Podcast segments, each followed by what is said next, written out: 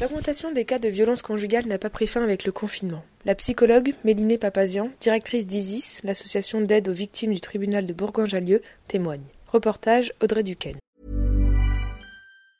Tired of ads barging into your favorite news podcasts? Good news. Ad-free listening is available on Amazon Music. For all the music plus top podcasts included with your Prime membership. Stay up to date on everything newsworthy by downloading the Amazon Music app for free or go to amazon.com slash news ad free.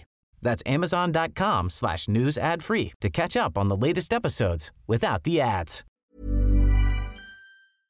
De l'association euh, Itis Norida, donc l'association d'aide aux victimes euh, de Bourgoin-Jallieu, nous on a repéré euh, une augmentation massive par rapport aux demandes d'accompagnement des femmes victimes de violences conjugales.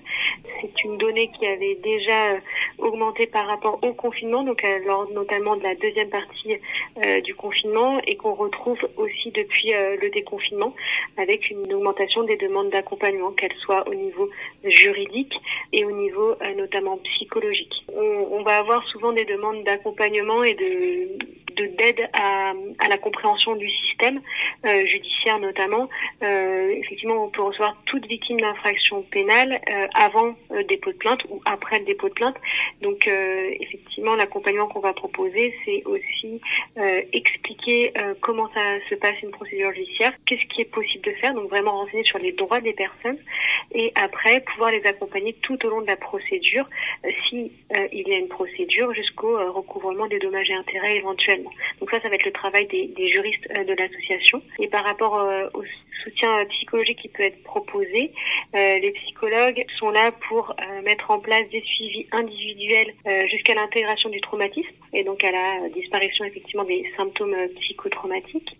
Et il y a également effectivement des groupes de parole qui peuvent être organisés par les psychologues euh, à destination uniquement des, des femmes victimes de violences conjugales ou ex-conjugales. Et quel, euh, quel impact a eu en fait le confinement? Comment on explique qu'après le confinement, il y a eu une augmentation euh, des, des signalements?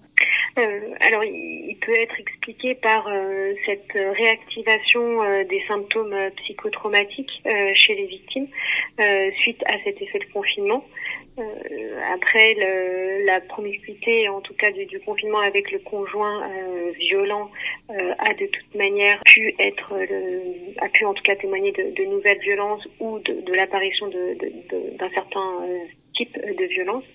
Et les victimes ont pu éventuellement venir jusqu'à nous une fois le déconfinement Euh, mis en place. Et c'est aussi pour ça qu'on peut noter toujours cette euh, courbe, en tout cas de progression euh, des victimes accueillies à l'association.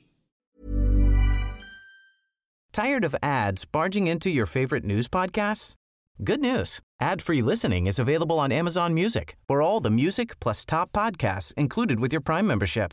Stay up to date on everything newsworthy by downloading the Amazon Music app for free or go to amazon.com slash news ad free. That's amazon.com slash news ad free to catch up on the latest episodes without the ads.